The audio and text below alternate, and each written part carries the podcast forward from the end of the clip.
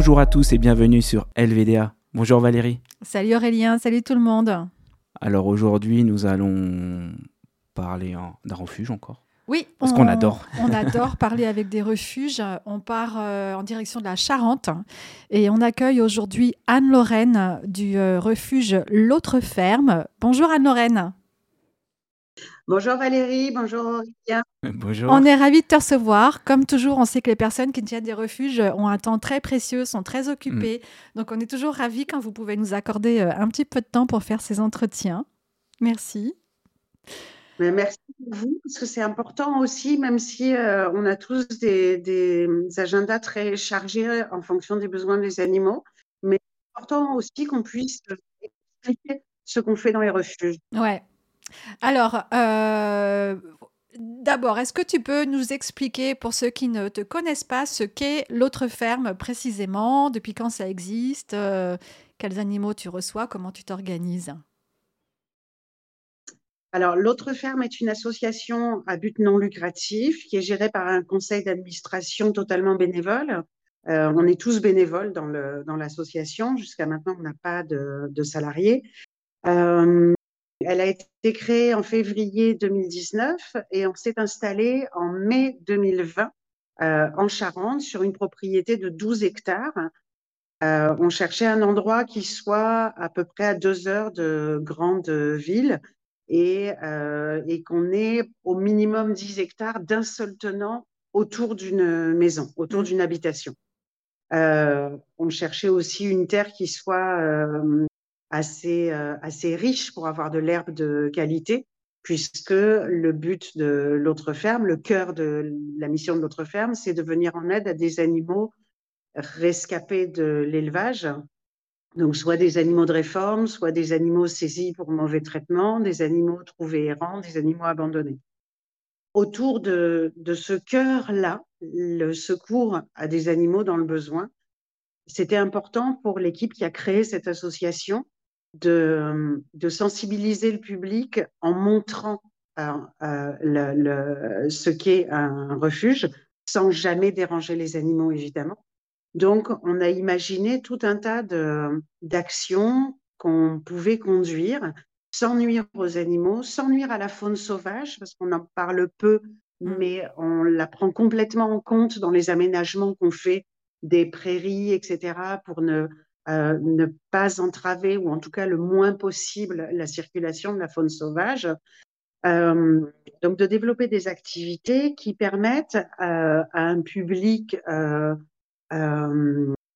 pas forcément sensibilisé, et la question c'est comment on va chercher ce public pas déjà sensibilisé, à se rendre compte que ces animaux-là, les vaches, les moutons, les, les, les, poules, les lapins, etc., euh, étaient tout aussi euh, sensibles, euh, intelligents euh, et, dignes de, de, respect euh, que les chats et les chiens qui vivent à nos côtés depuis très très longtemps et qu'on donc on a dans nos civilisations occidentales intégré quasiment comme des membres de la mmh. famille. Mmh. quasiment parce que c'est malheureusement loin d'être le, cas toujours, mais, euh, mais c'est une idée qui est euh, admise. Rien euh, ne diffère des, des, des, autres animaux. leur vie est importante pour eux et ce qu'on cherche, c'est pas forcément de les aimer, on s'en fiche, de les respecter en tout cas. Euh, donc, on a, euh, euh, on voulait que ce lieu soit en capacité d'accueillir des visites guidées, des enfants, d'inclure aussi des personnes qui sont en situation de handicap, d'accueillir des hôtes pour des petits séjours en immersion et de proposer une table d'hôtes complètement végane, parce que ça permet à des gens de de passer un week-end agréable dans un lieu qui est joli, dans des chambres qui sont super confortables, euh, qui, qui, sont minimalistes mais cosy, mmh. euh, le, et de, euh, de proposer des repas véganes et de, de montrer par l'exemple concrètement que c'est pas compliqué. On peut faire des repas très compliqués si on a envie. Mais on n'est pas obligé. C'est comme pour la nourriture conventionnelle. On, peut faire des repas de fête très très compliqués, et puis on peut faire de la cuisine de tous les jours, même de la junk food si on si on a mmh. envie. Il n'y a pas de on, on, peut faire plein d'autres choses et que ça permet de découvrir aussi des milliers de produits qu'on n'utilise jamais, euh, mais qui sont pourtant là à notre disposition et qui sont savoureux, qui sont gourmands. Euh, il faut savoir que dans le, conseil d'administration de votre ferme, on est tous des super gourmands. Euh, donc c'est et, tout le monde, tout le monde aime bien faire des bonnes tambouilles des bonnes tablettes potes, etc. Donc, de permettre dans un lieu comme l'autre ferme, qui est un refuge pour animaux, d'accueillir des gens et de partager avec eux euh, de façon joyeuse, euh, de façon bienveillante, sans porter de jugement, sans chercher à avoir des conversations culpabilisatrices, mais de partager un mode de vie pour déconstruire aussi les, les idées reçues euh, véhiculées par certains médias euh, sur le, un véganisme qui serait sectaire, qui serait triste, qui serait... On peut être carencé et, et, extrêmement triste et sectaire, mais c'est pas un prérequis pour être vegan. On, peut l'être aussi quand on n'est pas... vegan d'ailleurs. Oui. de toute façon. c'est ça. Donc, euh, euh, donc voilà, c'est tout, tout, tout, cet, ensemble de, de, de choses, d'aller chercher aussi des, euh, parmi les gens qui s'occupent beaucoup de la protection de l'environnement. Alors, environnement, c'est pas un mot qu'on utilise beaucoup à l'autre ferme parce qu'il est très anthropocentré. Hmm. Euh, c'est pas notre environnement. Il y a plein d'animaux qui peuplent euh, la nature. C'est pas notre environnement. C'est là. On, on, cherche à le protéger parce que c'est la nature, pas parce que c'est juste autour de nous. Hmm. Et euh, donc, en allant chercher d'autres associations formidables qu'on a trouvées euh, en Charente, pour nous aider à acquérir des compétences, à replanter des arbres pour reconstituer euh, les voies de la faune sauvage, le, gîte et l'habitat de la faune sauvage et des oiseaux, etc. Euh, on a rencontré des gens qui sont pas forcément véganes ou qui s'interrogent pas forcément euh, sur ça, mais qui, du coup, venant ici euh, euh, nous, accompagner pour replanter ces, ces, champêtres pour la faune sauvage, euh, pose des questions, s'interroge, voit des nouvelles choses, voit toute la cohérence euh, qu'il y a à avoir une approche globale euh, et pas seulement sectaire de s'occuper que des arbres, de s'occuper que des grenouilles ou de c'est un tout et on essaye euh, autant qu'on le peut à l'autre ferme de prendre en considération cet ensemble de ce qu'il est à la mode d'appeler maintenant le vivant. Hmm. Et justement, les personnes qui viennent à l'autre ferme, donc tu as des chambres d'hôtes où tu les reçois euh, et tu organises des cours de cuisine, je sais aussi. Euh, est-ce que c'est quand même majoritairement des gens qui sont déjà véganes ou antispécistes ou alors tu as vraiment de tout Et si tu as des gens qui sont pas du tout véganes encore, comment est-ce qu'en général ils le perçoivent? Est-ce que ça plante une petite graine, comme on dit des fois, ou est-ce que vous avez des discussions vraiment d'échange? Alors, euh, je dirais qu'il y a une courte majorité de gens qui sont euh, végétariens ou véganes, euh, qui fréquentent l'autre ferme, et les autres qui sont curieux. On n'a jamais eu, heureusement jusqu'à maintenant, de personnes qui viendraient ici en étant d'emblée hostile. Ouais. Ce serait un peu euh, inquiétant. Ce sont des gens qui montrent un intérêt, en tout cas, pour le sujet, déjà, voilà, ou une curiosité. Un, peu curieux et qui, euh, effectivement, euh, de visiter le refuge. je fais toujours une petite visite guidée pour le, les, autres qui viennent pour expliquer qui sont les, les animaux qui vivent ici, comment ils sont arrivés, quels sont leurs euh, quelle, est leur histoire, quelles sont leurs aptitudes, et puis les, gens le voient très vite. Comme, comme les, les, les animaux euh, euh, qui vivent ici ont l'air d'être plutôt à l'aise dans leur papate, euh, ils, ils, ils, vivent leur vie, ils n'ont pas peur, ils sont intéressés ou pas, ça dépend des jours, par la présence des humains. Quelquefois, ils viennent pour dire bonjour, voir s'il y a un petit truc sympa à manger, chercher une gratouille, mais, mais pas forcément. Évidemment, on les oblige jamais à quoi que ce soit.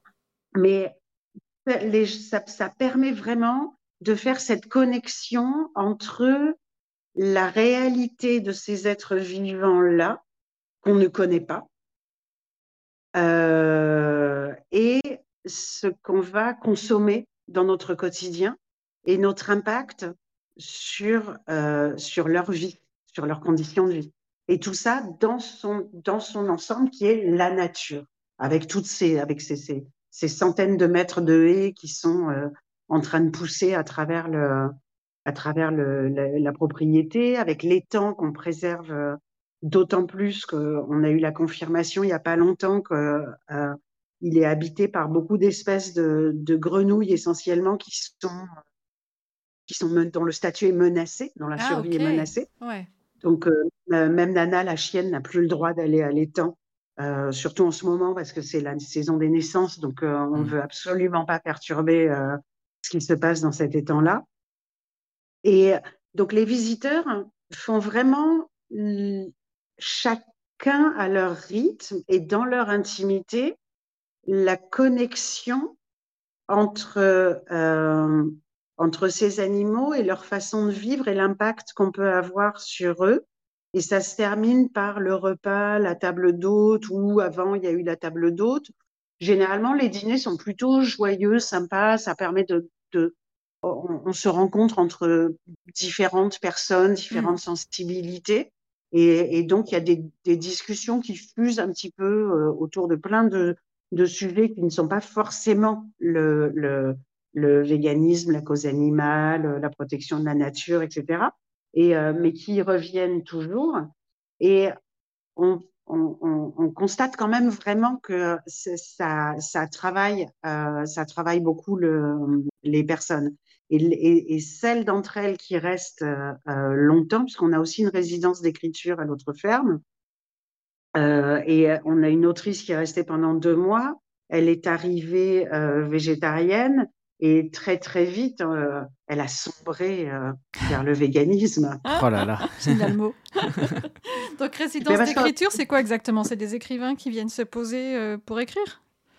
Oui, c'est ça. Okay. Le, on, on, le, le, le, on a l'une des chambres en particulier qui est très spacieuse avec un grand bureau pour que ce soit euh, confortable pour, euh, pour travailler. Et, euh, et on accueille des gens qui viennent, qui viennent faire un travail de réflexion, mmh. de, de, d'écriture, d'élaboration. Euh, et on, la seule chose qu'on leur demande, c'est de respecter l'éthique végane du lieu pendant leur séjour, puisque le, les personnes qui sont en résidence ont la possibilité de se faire euh, euh, à manger ah ouais. Euh, ce qui n'est pas possible pour les autres. Euh, le, pour les autres, ils prennent la table d'hôte ou ils vont manger ailleurs, ouais. mais mais il n'y a pas de, c'est pas un gîte. Oui, on n'utilise pas la Mmh. cuisine. Euh, et ça, c'est important parce que c'est, euh, je pense que ce serait impossible de faire respecter l'éthique végane. Mmh. Euh, que j'ai pas du tout envie de me transformer en gendarme à checker oui, ce ça. que les gens mettent dans Ouais. l'assiette, dans le frigo, etc. Euh, donc, euh, donc c'est table d'hôte ou on mange ailleurs. Mmh. Mmh. Mais, euh, mais pas, on n'a pas accès à la cuisine. Les, les, les, personnes, les artistes qui viennent en résidence, en revanche, c'est des séjours longs. Avec tout le travail pour les animaux, il n'y a absolument pas le temps de préparer des repas mmh. euh, deux fois par jour. Donc, euh, donc ils ou elles se font à manger, mais dans la convention qu'on signe avec eux et, et dès l'appel à candidature, il est bien spécifié qu'on doit respecter l'éthique végane du lieu. Sinon, ça n'a, aucun sens. On, propose cette résidence pour que des gens puissent venir s'immerger dans un environnement ultra rural, euh, euh, isolé et en prise avec euh, une, réalité concrète de ce que peuvent être les actions pour la protection de la nature et des animaux. Si c'est pour qu'ils viennent se faire mmh. euh, un steak, oui, c'est pas la peine. Oui, ils passent à côté du concept. Enfin, je, de, de, le... Et puis en plus, c'est enfin, impensable. Je, oui, pour toi de toute façon, pas je, pour toi aussi. Je c'était une chose, euh, une chose pareille. Et euh, mais cette résidence d'artiste, elle nous permet aussi euh, l'un des objectifs de, d'ouvrir l'autre ferme à des gens qui écrivent, euh, c'est de, puisque les romans, les nouvelles, les essais, la, la, bande dessinée, l'illustration, etc., euh, reflètent souvent les préoccupations de notre société. Mm. L'une de ces préoccupations, c'est la condition animale. Donc, c'est logique d'essayer d'ouvrir ce lieu euh, mm. à, des autrices et des auteurs. Et c'est aussi pour nous, nous permettre euh, de communiquer dans des réseaux qui sont très différents des réseaux animalistes. Parce que très souvent, sur nos réseaux sociaux, sur le, on s'adresse à des gens qui sont déjà convaincus. Mm qui ont ou pas sauté le pas vers le véganisme. Euh, beaucoup de gens ont des grandes difficultés avec, euh, avec le fromage, par exemple. Et je, je, compatis, hein, moi j'en pleurerais euh, devant un plateau de fromage. Mais, mais le, le, le, plaisir de quelques secondes que je peux avoir en mangeant un, un, morceau de fromage, c'est la vie d'autres êtres vivants en échange. Donc c'est le déséquilibre est impossible euh, la violence de ce déséquilibre est euh, euh, inacceptable. Tu as des bovins d'ailleurs à l'autre ferme? Oui, on, a, on, a deux, on a deux beaux bovins. Beaux bovins. on, on, en a élevé un troisième, mais qui est parti dans un autre, dans un autre refuge parce qu'il commençait à être beaucoup trop dominant. Et ça, ça devenait ah. franchement trop dangereux. Euh, et, et, on n'a pas trop l'esprit euh, sacrificiel. Euh. On n'a pas envie de venir canoniser au panthéon du véganisme. Écrasé par les sabots. Écrasé par les bovins.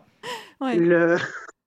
Puis ça, mettrait pas mal dans la panade tous les autres animaux. oui, plutôt, oui.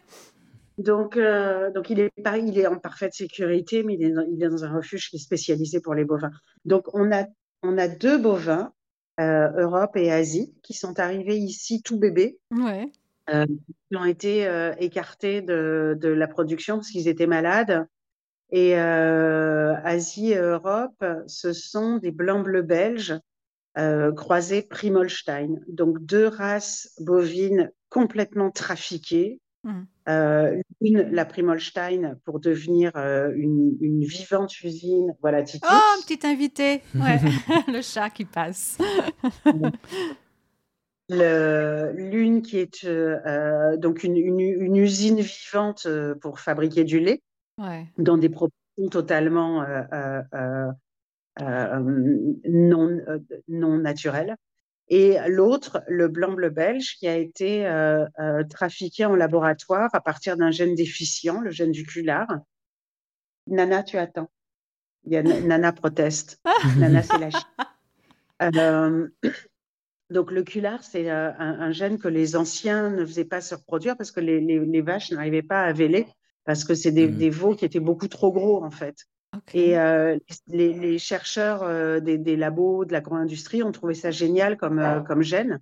Et donc, on fait se reproduire ce gène à outrance pour créer une race, le blanc-bleu belge, mmh. qui est majoritairement porteuse de ce gène déficient, ce qui fait qu'ils ont un genre de double musculature. Donc, c'est des veaux qui ne vivent pas longtemps, ils sont abattus entre 6 et 8 mois, ils sont vendus sous l'appellation de veaux de boucherie. Mmh. Et ils sont euh, euh, et ils valent deux à trois fois le prix d'un veau normal. Parce qu'ils sont quoi? Ils sont plus, euh, ils ont plus de chair. Ils sont, ben oui, parce qu'ils sont beaucoup plus gros. C'est ça. À six mois, ils sont beaucoup beaucoup plus gros. Ouais. Donc donc ça, donc ils gagnent beaucoup plus d'argent sur ces veaux-là. Ça fait partie de ces. Oh, avec avec des, de la semence de blanc bleu belge je pense que je vais ouvrir à Nana. vas-y, vas-y. Laissons sortir Nana. Libérez Nana. Manifeste. On l'entendait un petit peu. Euh, ah, moi, je l'entendais pas, mais. Ah ouais, t'entendais pas les petits aboiements ah, ouais. ah, tu l'entendais, toi Ouais, j'entendais un petit peu. Nana. Ça y est, elle est libérée. Elle est libre. de l'autre côté de la porte et elle me regarde d'un air outré. Ah, tout ce temps Pour me euh, dis donc, euh, et la balle, elle va pas se lancer toute seule.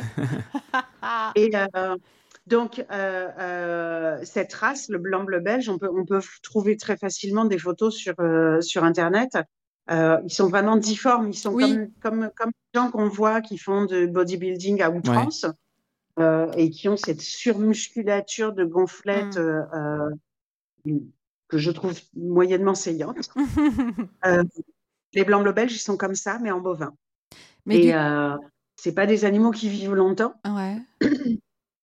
Et, euh, et donc, on a, on, on, on a réussi à récupérer ces, ces, ces bébés-là parce qu'ils étaient malades, qu'ils sont arrivés dans un état absolument euh, épouvantable.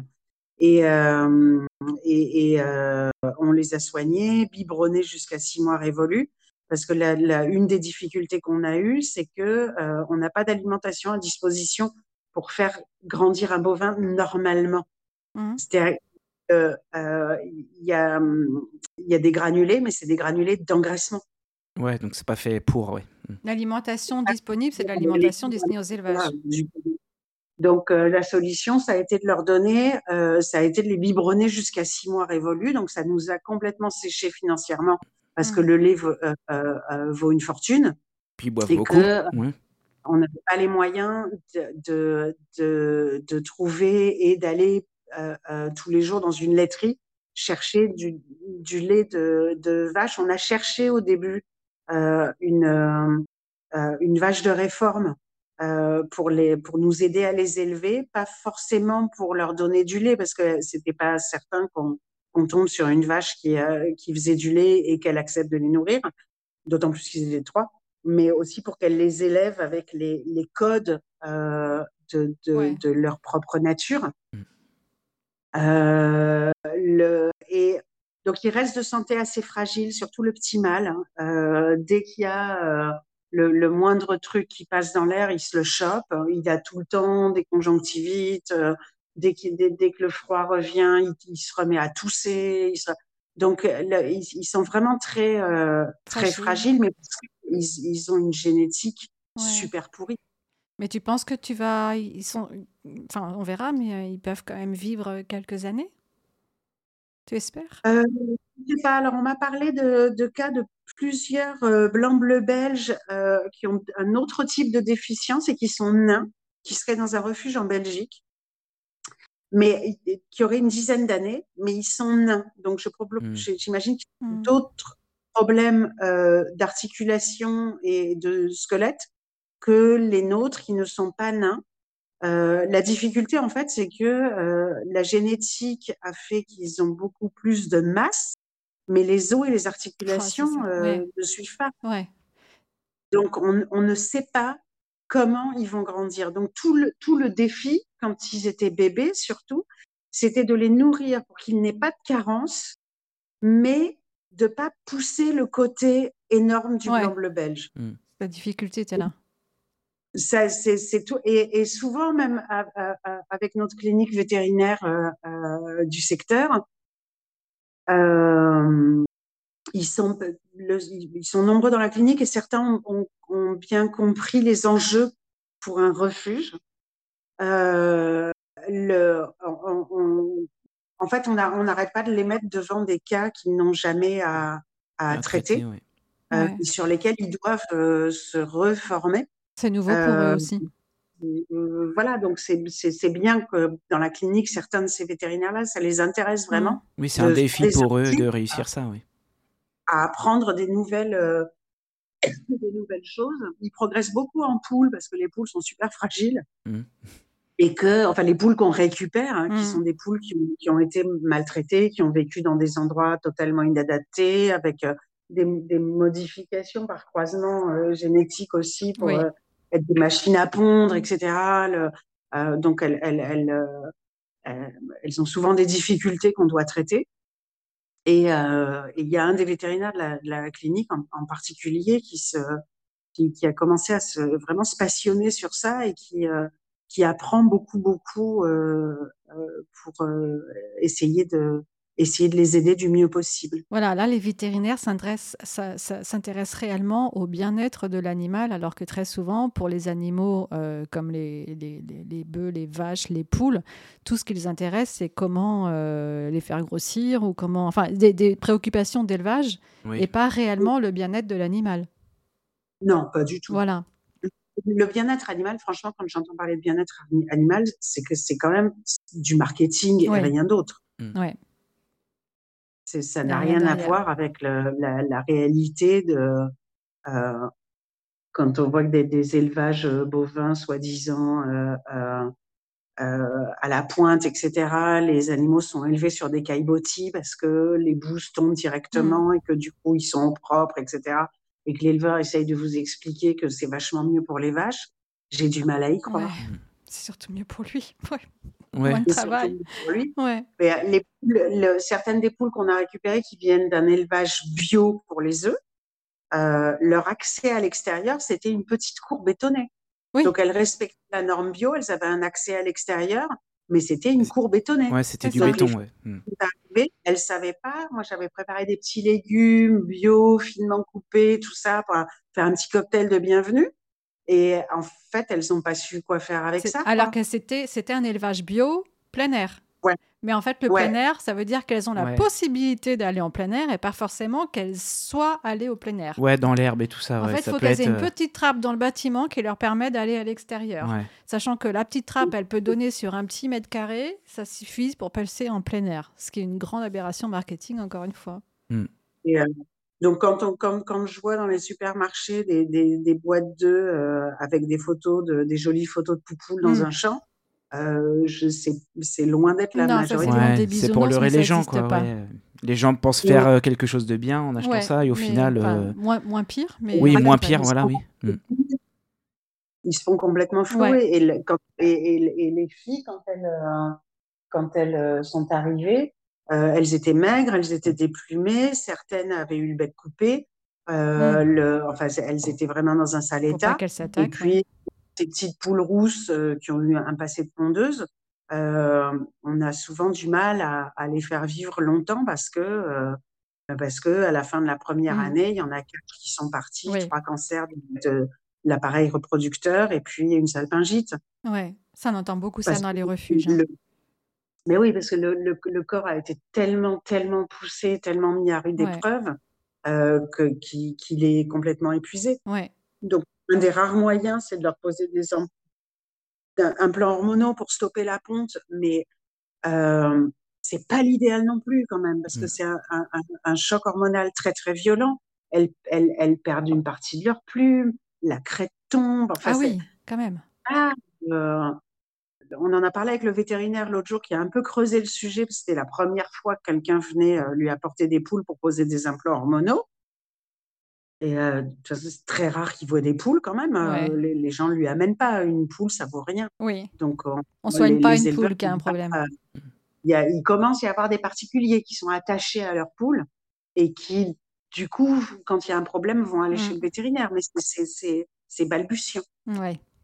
Donc, tu as quoi comme autres euh, comme autres animaux à l'autre ferme que tu as accueillis que tu accueilles? On a 28 moutons qui ont été saisis pour euh, des mauvais traitements très graves, puisque quand, euh, quand les autorités demandent des saisies, c'est vraiment que c'est hyper, hyper.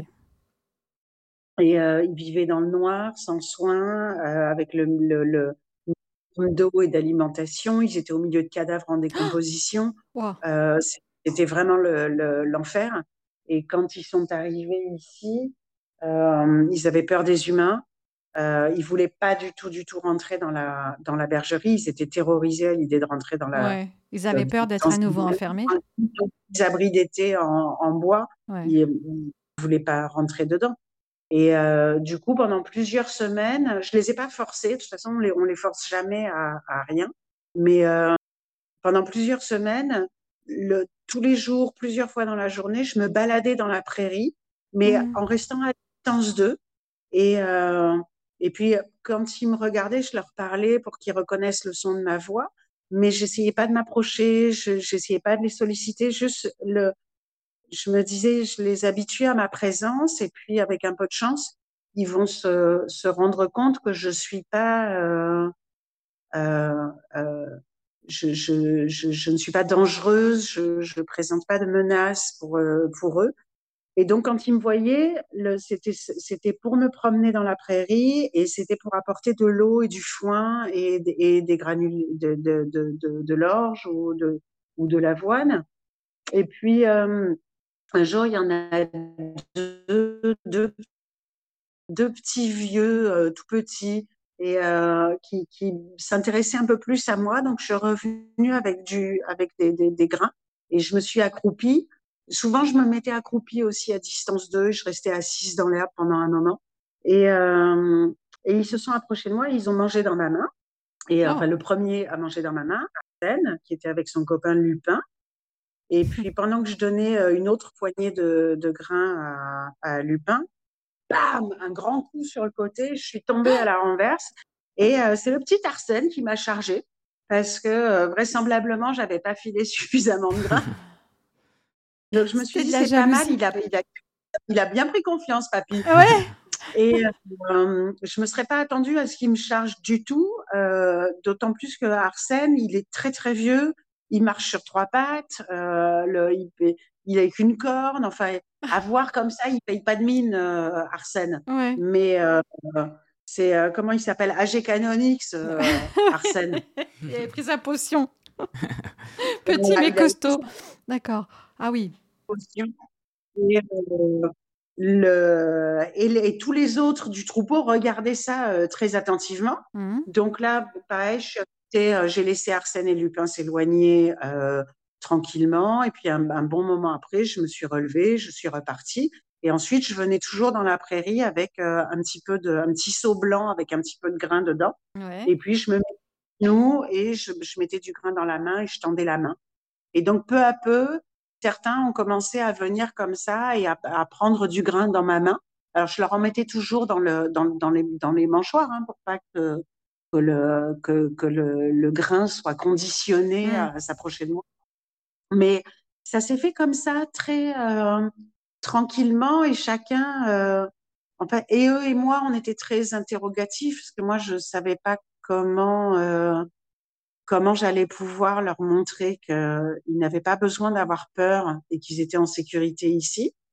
Euh, et que moi, je m'occupais exclusivement du room service. Mmh. et puis, euh, c'est venu finalement assez rapidement quand même. Ouais. Euh, parce que au premier jour de l'hiver, ils ont accepté de rentrer tout seuls dans la, dans la bergerie, euh, à aller visiter. Et euh, la porte de la bergerie reste tout le temps ouverte. C'est eux qui choisissent s'ils ont envie d'aller ou pas. Euh, même euh, même l'hiver, quand il pleut, quand il neige, etc. Euh, c'est eux qui c'est eux qui gèrent. Libres. S'ils ont pas envie d'aller, ça les ça, les regarde. Il y a que euh, quand certains sont trop fragiles. Par exemple, Lupin, qui était le comparse d'Arsène, qui était très âgé, qui nous a quittés à la fin de l'été dernier Lupin, un soir, je me suis aperçue que euh, tous les moutons étaient rentrés dans la prairie et, Lupin était dehors et, je, je, voyais un mouton en fait couché dans le fond de la prairie. Donc je cours euh, vers lui. Il y avait une pluie battante en, en, me disant il y en a un qui est mort hein, mm. parce qu'il était couché, il bougeait pas. Et en fait, quand je suis arrivée dessus, il, il lève la tête et c'était mon petit Lupin, tout euh, il, en fait, il était en plein sommeil, il s'est pas aperçu qu'il pleuvait, que les autres étaient partis, qu'il était tout seul dans la prairie. Il s'est levé, il m'a suivi, il est venu se mettre à l'abri avec les autres. Mais là, je me suis dit que je vais considérer que Lupin, il est sénile. Ouais. Pas rendu compte. Ouais. Le vétérinaire estimait l'âge de Lupin à ce moment-là à 12 ans. C'est beaucoup pour un mouton? C'est énorme pour un mouton. C'est énorme. Okay. Et d'autant plus des, des, moutons qui ont subi des violences euh, euh, extrêmes. Oui, en plus. Euh, le, qui donc ont probablement un, enfin, qui, qui, ont un organisme qui a été euh, malmené. Mm. Quand ils ont été récupérés, ils étaient pleins et couverts de parasites. Ils, enfin, mm. leur organisme a été mis à, à rude épreuve. Ils ont manqué de nourriture, ils ont manqué d'eau propre, ils, ils, ont manqué de tout. Mm. Et, et, et du coup, euh, on, le, le, Lupin, je voulais être sûre qu'il qu dorme la nuit au chaud. Ouais. Et, et tu dis à partir de ce moment-là, bon ben, je vais séparer Arsène et Lupin du reste du troupeau parce que les deux papis, parce que Arsène a, a, a, a été estimé au même âge que, que Lupin, donc c'est ce qui fait que Arsène là, il est pas loin d'avoir 14 ans. Et euh, le et, et, et, du coup, ils, ils avaient une grande prairie, etc. Mais le soir, je les rentrais dans, dans, dans, la grange. J'avais fait un petit, un petit enclos pour eux avec 50 cm de paille, que ce soit bien douillé, bien chaud, pour qu'ils qu dorment à l'abri. Et le reste du troupeau continuait de, de, gérer comme ils avaient envie. S'ils veulent rentrer, ils rentrent. S'ils n'ont pas envie, il n'y a pas de problème. C'est eux qui voient. Ok. Ok, tu adaptes en fait en fonction aussi des, des, besoins de, que tu perçois chez la. Voilà, dans la mesure du possible, on adapte toujours pour garantir leur tranquillité, mmh. leur liberté relative, puisqu'on a des clôtures. C'est mmh. pas des animaux sauvages. Oui, bien sûr. Euh, le, et, euh, mais c'est leur, bien, leur, leur vrai bien-être, c'est-à-dire de, de, de satisfaire à leurs besoins naturels de se balader, de se coucher, d'aller à l'ombre, d'avoir de l'eau, de la nourriture de qualité en suffisance, euh, de le, voilà une, et une relative liberté de, de mouvement et à eux de choisir quand ils veulent se mettre à l'abri, à l'ombre. Euh, il y a, quand il y a des choses extrêmes, là, je prends des décisions. Euh, si on nous annonce euh, euh des conditions climatiques extrêmes avec des orages potentiellement euh, violents, des risques de tourbillons, de genre mini tornade, je sais pas quoi, là, je dis, je oui, tout le monde. Euh, voilà. Euh, mais euh, et pendant la canicule, le, les veaux rentraient tout seuls se mettre à, à l'abri, mais je fermais la porte de l'étable pour que la fraîcheur relative reste dans l'étable. Mm. Et, euh, et, les moutons, euh, pendant, pendant une partie de la canicule, j'ai fait le room service quatre fois par jour à me trimballer des seaux d'eau pour leur amener à boire là où ils avaient décidé de glandouiller. Et, euh, et puis au bout d'un moment, moi-même, j'en pouvais plus. Et puis, je, ça m'inquiétait quand même, même s'ils avaient été tondus, etc. Ça j'étais un peu inquiète parce qu'ils étaient, ils étaient à l'ombre, mais à l'ombre d'arbres assez hauts, donc c'est pas une ombre de grande qualité, c'est pas une ombre très fraîche. Pas une ombre fraîche, ouais. Bout d'un moment, j'ai décidé de réduire leur, euh, leur, leur euh, accès à l'herbe pour qu'ils restent du côté de la prairie où l'ombre est la plus fraîche.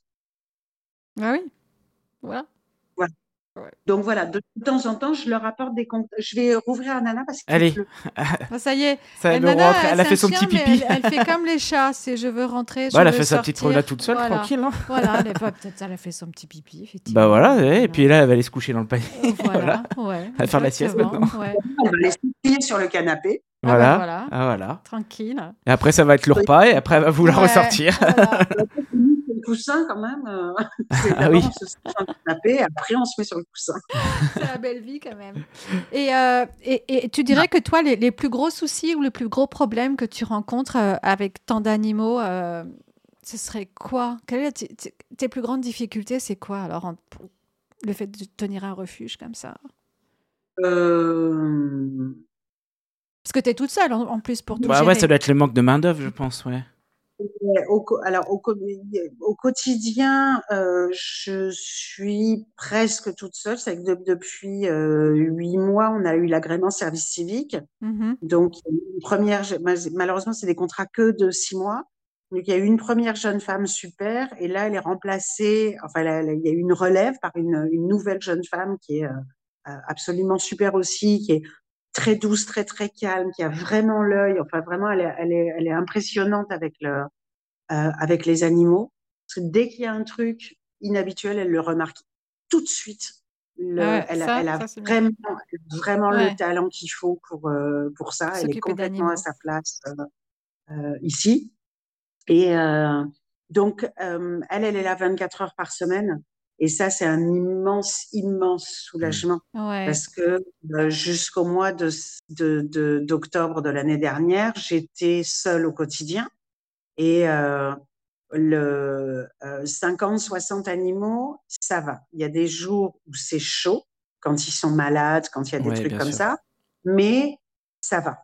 Et le, euh, l'association, c'est tout le conseil d'administration de l'asso, euh, c'est très clair que même si euh, quelquefois on se sent mal et que euh, le, ça, nous, ça, ça, fait mal au cœur, mais on ne prend pas plus d'animaux. Tant qu'on n'est pas en capacité mmh. d'avoir une deuxième personne, donc c'est-à-dire de pouvoir embaucher quelqu'un qui viendra travailler au refuge et avec une forme de pérennité. on ne prendra pas plus d'animaux. Là, ils sont 60.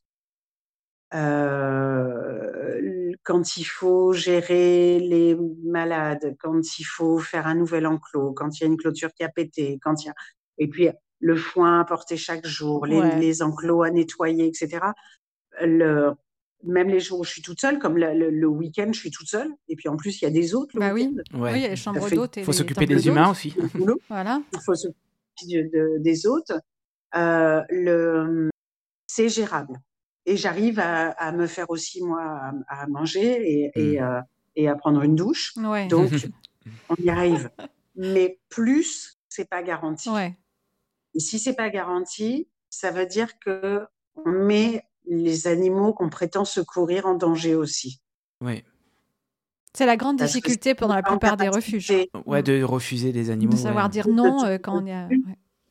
C'est ça. Et c'est souvent quand il y a des, des, des, des, des, humains qui craquent dans les refuges, euh, c'est souvent des gens dont le, le, la grande compassion et le grand cœur a fait qu'ils ont pris plus d'animaux que ce qu'ils n'étaient capables euh, de, de, de, prendre en charge pour deux personnes. Ou, et, et, et à, un moment, euh, à un moment, ça craque. Ouais. Voilà, moi, juste avant d'avoir les services civiques, à la fin de l'été dernier, l'été a, été tellement atroce avec cette, cette chaleur euh, inhumaine, euh, j'étais à bout de force. Mm. Donc le moindre petit truc, la, la moindre vis qui, qui rentrait pas comme il fallait dans le truc qu'il fallait revisser, je, je, je c'était la fin du monde, quoi. Et puis il y a le risque que toi, tu tombes malade.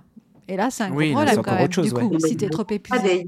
Il y a, il y a plein de, de, de, de, choses comme ça. Donc, euh, mais pour revenir à votre, le, sur le, votre question par rapport aux plus grandes difficultés, pour moi, les plus grandes difficultés, c'est de trouver comment, euh, face à des pathologies qui ne sont généralement pas traitées par les vétérinaires parce qu'on ne leur demande pas de traiter ces pathologies, le grand défi, il est là, c'est comment on leur vient en aide, comment on les soigne, euh, qu'est-ce qu'est-ce qu'il faut faire ou ne pas faire parce que on, on tâtonne. Oui. Euh, donc euh, il y a euh, une, une, une, personne formidable, Virginie Vox, qui a créé le refuge, euh, le, le, réseau national des refuges animalistes. Oui. Donc ça nous permet de nous mettre à, à, à beaucoup de refuges en réseau et de partager du coup nos connaissances, nos compétences, de s'encourager, de se tenir la mmh. main, de, de se sentir moins seul et d'être, de mettre en commun nos connaissances. Ouais, toutes les idées qui peuvent améliorer la vie de chacun, ouais. Mm. Ouais, c'est ça. Ça c'est ça c'est vraiment super. Euh, l'autre grand défi c'est euh, de trouver des soutiens au, au refuge parce que on a le, je pense que aucun d'entre nous dans les refuges en France ne bénéficient de subventions pour l'accueil des animaux de réforme. Ben oui, c'est que les chats, les chiens et les chevaux, c'est toujours ça. Chiens et et, et encore, je, je, ils ont des subventions, mais je ne pense pas que la majorité roule. Oui, en plus, c'est pas des. Oui. Sur l'or. Ça doit être limité, euh, très limité par rapport aux frais. Ils font face aussi à des abandons massifs, ils font face à des, des, des grosses, des, des, gros problèmes aussi. Et c'est très bien qu'ils puissent être aidés, mais il faudrait maintenant que cette aide euh, euh, euh s'étende aussi euh, aux autres catégories de refuges. D'autant plus que les autorités ne se privent pas de nous appeler quand ils ont des saisies ou des animaux errants. voilà, donc il faudrait un moment que ça marche dans les deux sens. Sachant que même quand on vous appelle, quand les autorités vous appellent pour une saisie d'animaux où il y a vraiment eu cas de maltraitance avérée, enfin avérée, enfin vraiment là où ils se disent il faut faire quelque chose mmh. et vous placent des animaux, ils vous, ils vous donnent aucun support financier à ce moment-là Si? Alors, nous, l'autre ferme, euh, on est encore trop petit pour qu'on nous appelle, nous, pour des saisies. D'accord. On nous appelle pour des animaux errants. Ah, ok. Et, euh, et, là, il y a, euh, il y a rien, euh, on, on nous donne rien, et euh, en plus, euh, il faut qu'on se débrouille pour aller les attraper et les chercher. Ah oui, d'accord, Ouais, c'est vrai. Ah, Là, il y a un animal, allez-y. Allez-y, hop, voilà. Ben, ouais, en gros, c'est ça. Ben, vous êtes une association, qu'est-ce que vous faites? Euh, ouais. Ben, Vous n'êtes pas magicien non plus, et vous pouvez pas accueillir tout le monde non plus. C'est toujours le même problème. vous, qu'est-ce que vous faites pour nous? Ouais, Euh, exactement. Ouais. Euh, voilà. donc, euh, le, donc, pour l'instant, la, seule façon de, faire survivre ces refuges mmh. pour qu'on puisse les, les soins dont ils ont besoin, l'alimentation, etc. aux animaux et faire les clôtures, les abris et tout, c'est les adhésions, les dons, les parrainages, euh, le, voilà. Et, mmh. et, nous, à l'autre bout, comme on a la chance d'avoir ce lieu avec trois belles chambres, ben, on, on, a un complément ouais, avec oui. la table d'hôte. Euh, mais mais, mais c'est tout. Et il peut pas y avoir, euh, c'est pas trois chambres, 300 nuits par an. Bah oui. Parce que d'abord, je ne pourrais pas. Ouais d'une part, je, n'y arriverai pas et euh, ce serait trop de boulot. Euh, et il n'y a pas encore le public, enfin, le public pour ça, etc. Mmh. C'est, euh, mais jusqu'à maintenant, enfin sur les deux, les depuis deux ans que c'est ouvert, là, ça va faire le troisième été. ça nous a financé à peu près 4000 euros de frais vétérinaires par an. D'accord. Donc c'est d'aide. Bah, c'est déjà bah, plus. C'est ça, ouais. C'est super. Hein. Et alors, comment tu envisages l'avenir de, du refuge? Est-ce que tu as d'autres projets pour, euh, pour l'autre ferme? Comment toi, tu vois les, les, années, je sais pas, les cinq années à venir? Alors, les cinq années à venir, l'enjeu, c'est de développer le réseau euh, euh, d'adhérents autour de l'autre ferme, mmh. Pouvoir, et quand je dis adhérents, c'est les particuliers, mais ça peut être aussi des entreprises, ça peut oui de, du mécénat, des choses comme ça. Euh, on cherche à faire financer plus de programmes de résidence, par exemple, qui prendraient en charge le coût aussi de gestion de, de ça et de créer des emplois euh, pour pouvoir accueillir plus d'animaux. Mm. L'objectif, on a 12 hectares et on a 60 animaux. Donc, très clairement, et sans mettre de pression sur la faune sauvage, on peut accueillir beaucoup plus mm. de monde. Vous avez la place, mais manque les monde, les mains. Il faut voilà, suffisamment de ressources. Et les ressources financières. Ouais, ok. Voilà. Ok, parfait. C'est ça, ça c'est. De toute façon, il ne faut pas se voiler la face. L'argent, c'est le nerf de la guerre. Ah, ah oui, là, on en a besoin. Et ça monte vite hein, entre les foins vétérinaires, le foin, les soins vétérinaires, le foin, tout. C'est vrai qu'on ne réalise pas toujours à quel point ça monte très très vite les, les besoins financiers d'un refuge? Les matières premières. Le, là, pour faire, on est en train de faire une nouvelle, euh, on appelle ça une volière, un, parc euh, pour les lapins avec du grillage enterré. Mm. Euh, le, grillage a doublé de prix. Oui, en plus. Oui, oui. L'inflation, comme sur tout et sur certaines matières. Les, graines, des, les graines des poules, elles ont pris 40%. Ouch.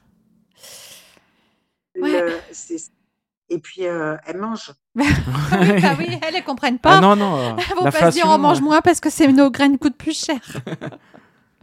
voilà. il y, en a une d'entre elles, le vétérinaire m'a fortement incité à mettre un petit peu au régime euh, en me disant qu'elles étaient trop, nourries et que peut-être euh, euh, leur problème digestif se, ah. serait moins présent si, Allez, un petit régime avant l'été, la poule. Voilà. Le, donc, elles sont pas d'accord du tout avec cette vision ah bah, du vétérinaire. Elles, elles m'ont fait savoir qu'elles le trouvaient nul. en général, elles ne sont pas dans ce euh, sens-là. Oh, mais ça ne va pas modifier le prix de la. Ça ne va pas avoir un impact euh, très important. Parce que ça a augmenté de façon phénoménale. Mmh. Euh, et que cette deuxième volière pour les, lapins, ben, on n'a pas le choix. Il faut la faire. On a 18 lapins maintenant. Bah oui, oui parce que tu as eu une surprise d'accueillir une lapine qui avait un super cadeau pour toi. On a, on a accueilli une, lapine trouvée errante euh, et une gentille dame nous a appelé en disant je sais pas quoi faire, les voisins veulent la manger, mais euh, moi je ne peux pas la garder moi cette lapine euh, et est-ce que vous pouvez la prendre? Puis je me suis dit oh une lapine, enfin une lapine ou un lapin on savait pas. Bon, bon on va la prendre. Et puis quelques jours plus tard, ben, elle nous a fait un super cadeau de remerciement. Elle a donné naissance à neuf bébés. Neuf. magnifiques. Ils sont super craquants. Et oui. Et euh, c'est une maman extraordinaire. Elle est, elle est, très, elle est très, très touchante, cette lapine. On l'a appelée Mademoiselle Jeanne. Parce que euh, juste, avant, on avait accueilli un autre petit lapin euh, trouvé attaché à un conteneur. Donc, ah. probablement un cadeau de Noël qui a mal tourné. Ouais. comme souvent, oui. Et, euh, et on l'a appelé, comme ça se voit que c'est un fripon, on l'a appelé Gaston, comme Gaston Lagaffe. Et, euh, et donc, ah, quand elle, est arrivée, on l'a appelée Mademoiselle Jeanne. Dans Gaston la, dans la, Ah, j'y arrivé, dans Gaston Lagaffe aussi, Mademoiselle Jeanne. Ouais. Exactement. Voilà, ça. Et donc, euh, donc Mademoiselle Jeanne, euh, elle s'occupe extraordinairement bien de, de ses enfants. Et euh, le, elle, a, elle a vraiment confiance maintenant et c'est très, euh, c'est très touchant. Euh, parce que quand on entre dans l'enclos, elle vient euh, le, vers la personne, que ce soit Camille, la jeune femme en service civique, ou moi, elle arrive en courant, elle, elle, elle se laisse un petit peu caresser, elle montre qu'elle n'a pas peur. Les premières fois qu'on a dû toucher les bébés, ils avaient une quinzaine de jours quand même, mais euh, on a décidé de les mettre en sécurité parce que euh, le, à un moment j'ai vu les chats sortir de, du cabanon où il y avait les bébés et je j'y suis allée avec la boule au ventre en me disant mais ils ont fait un massacre dans le nid et en fait non ils n'avaient pas touché oh. mais euh, ouais mais j'ai vraiment eu la trouille et donc là, on a, vite fait euh, bricoler un, sous-enclos complètement clos, euh, même sur le dessus pour que les chats ne puissent pas accéder au bébé. Mmh. Donc il a fallu déplacer les petits. Donc on a fait ça avec Camille, avec beaucoup, beaucoup de précautions, avec des gants qu'on a longuement frottés dans le foin avant de toucher les petits. On avait préparé un carton avec plein de foin dedans. On a mis les petits et c'est là que j'ai pu les compter. Ah, euh, est petit dans le, dans le carton. Et puis euh, après, Camille a déplacé le carton. Moi, j'ai pris comme ça euh, dans mes mains, essayer de prendre le maximum du nid avec les poils de la maman, puisqu'elle fait un nid avec ses, elle s'arrache les poils pour faire un nid pour ses petits. Donc pour prendre le maximum de, du nid, avec Mademoiselle Jeanne qui était à côté de moi, à laquelle j'ai expliqué on, on, on, est obligé de déplacer tes petits parce que sinon c'est dangereux ici pour eux. Mais euh, donc elle était, là, elle était un peu stressée quand même parce qu'on c'était la première fois qu'on tripotait son, son nid, etc. Et, euh, et, donc on a amené et les bébés et le nid, donc dans le nouvel enclos, dans, dans les, les petits cabanons euh, euh, qu'on avait euh, mis, j'ai reposé le nid et hop, hop, hop, on a ressorti les bébés du carton, on les a, on a reposé dans le nid, on les a pas pesés, pas fait tous les trucs ouais. qu'ils recommandent à gauche de faire. C'est, ils ont une maman qui est super, donc c'est elle la mieux placée pour s'occuper d'eux. Et, euh, et ensuite, on est allé pousser la maman pour qu'elle rentre dans l'enclos. Et c'était vraiment le moment stressant, quoi. Qu'est-ce qu'elle va faire? Est-ce que euh, est-ce qu'elle va abandonner les petits? Est-ce qu'elle va paniquer? Est-ce que et elle est tout de suite rentrée dans le cabanon où on avait déplacé ses, ses petits. Et euh, elle, elle est restée quelques instants. Nous, on s'était vraiment mis très en retrait pour observer de loin. Et, euh, et elle est ressortie, elle s'est allongée devant le cabanon. Et oh. pendant 10-15 minutes, elle avait une respiration un peu haletante, un peu stressée. Et puis euh, après, tout allait bien. Hop, ça, voilà. c'était lancé. Super. Opération euh, risquée, euh, mais, mais, réussie. Et puis là, maintenant, elle, quand, quand je vais donner à manger au, au, au, bébé ou quoi que ce soit, elle, elle vient toujours, elle, elle vient toujours regarder un peu de loin, elle, elle check. Ouais, c'est une bonne maman, elle surveille quand même mais elle, euh, elle on, on, sent qu'elle est vraiment pas stressée du tout. C'est parfait, c'est ce qu'il faut. On, on, passe à notre peu, on va toucher à la fin de notre podcast. Bah oui. Euh, on passe à la petite, inter, la petite interview entre nous. Bah oui, la petite interview. En fait, on fait ça maintenant. Allez, on clôt en général le podcast avec euh, deux, trois questions un peu plus légères euh, qui s'adressent particulièrement euh, à toi. enfin, sur toi, voilà. Oui, oui. Alors, tu as une idée? Tu as des questions que tu veux poser? Moi, j'en ai une. Alors, on va, on, va, faire sur la question du film. J'aime bien cette question du film. Quel film faudrait-il voir? Absolument. Ça peut être un truc animaliste, comme ça ah peut être un film euh, ah oui, détente. Pas hein. forcément par rapport au sujet des Ouais, pas forcément. Quel film hein. faut-il voir absolument dans sa vie? Ouais. D'accord. Ah. euh, un film, euh, le, le, premier qui me vient à l'esprit, c'est un documentaire qui s'appelle Cows, qui est sorti il y a moins d'un an, je pense. Et euh, c'est quelqu'un qui a filmé euh, pendant deux saisons ou trois saisons une vache au sein d'un troupeau de vaches laitières. Il euh, n'y a pas de commentaire et c'est absolument saisissant. Et je, je pense que après avoir vu ce documentaire, c'est impossible de toucher à, un yaourt de lait de vache ou de fromage euh, parce que on voit toute la la détresse de cette vache, l'industrialisation euh, dans laquelle euh, euh, elle est entrée. Alors que c'est une ferme euh, qu'on peut qualifier de à taille humaine. Hein. Il y a quelques humains, c'est pas les mille vaches. c'est mais comment elle rentre elles-mêmes toutes seules, elles suivent le parcours qui les amène sur la mmh. treilleuse, la treilleuse qui tourne comme ça pour qu'elle rentre euh, euh, au fur et à mesure.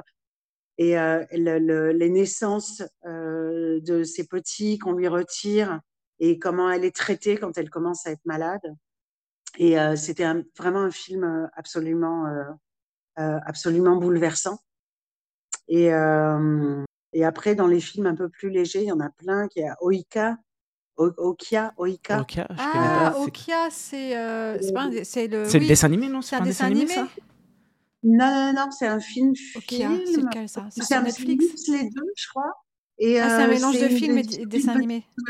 Une qui vit en Asie avec son grand-père et ils élèvent un, un, un cochon qui leur a été euh, confié par une organisation euh, de production de, de viande. Et, et, et c'est un, un, animal complètement trafiqué génétiquement. Et, et un jour, le, le l'industriel vient récupérer le cochon pour le présenter à une exposition et la petite fille a pas du tout envie euh, mmh. qu'on la sépare de son cochon, donc elle va s'élancer à la poursuite de son cochon. Elle va à New York, elle va croiser des animalistes il y a, y a, un truc hyper, hyper drôle et impitoyable sur ce qu'est l'industrie de la viande. Ok. D'accord. Je l'ai toujours pas vu celui-là. Ah, Je crois qu'il est sur Netflix d'ailleurs. Ouais. non, il est, il est super. il commence à y avoir pas mal de films que moi je qualifie de culture végane. Hein. Mmh. Oui. bah, ou animaliste. Ça bouge un peu, c'est vrai. Ferdinand sur ce, ce, ce, petit taureau de combat. De... il y, en a quand même de plus en plus. C'est vieux Ferdinand, ça s'était ressorti récemment. Si, ça a été ressorti récemment, mais c'était un vieux Disney à la base. Hein. Ah bon? Ouais. Ah, je savais pas.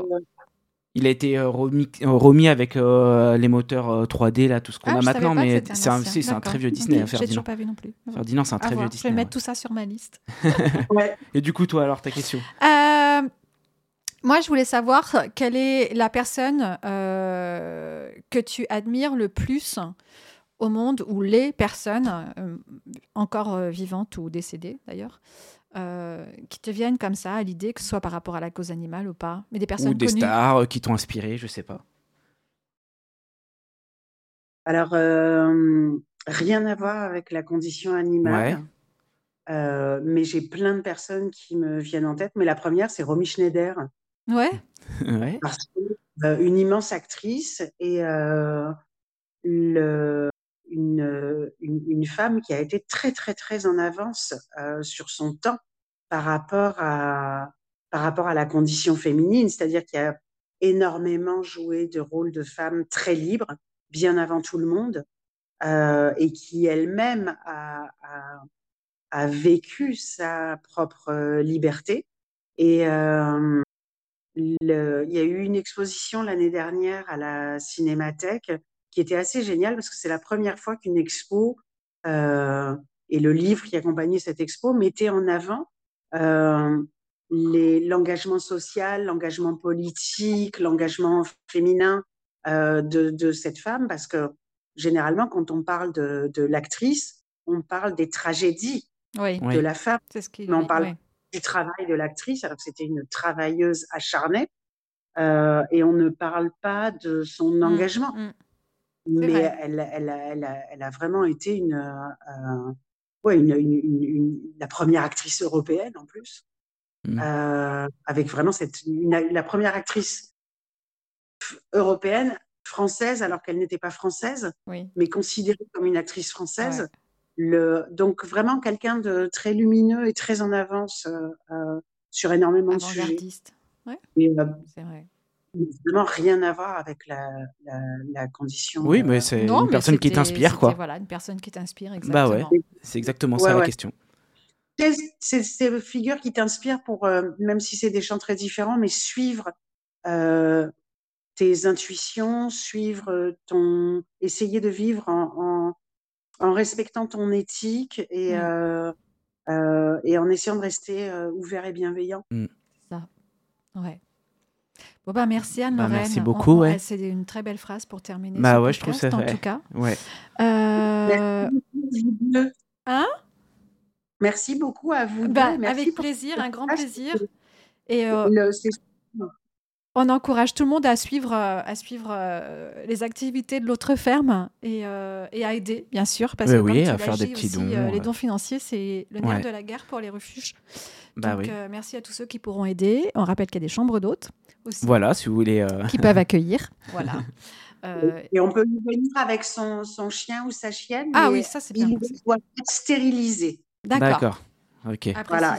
voilà. Purement militant, euh, c'est que euh, c'est une question de responsabilité de faire stériliser son chien ou sa chienne. Hmm. Donc on accepte, euh, on les accepte, mais ils doivent être stérilisés. Très bien. Ok. C'est noté. Un grand merci à toi. Bonne continuation à l'autre ferme. Merci. Et puis, bah, bah nous, on se, prochain. On se donne rendez-vous dans un mois.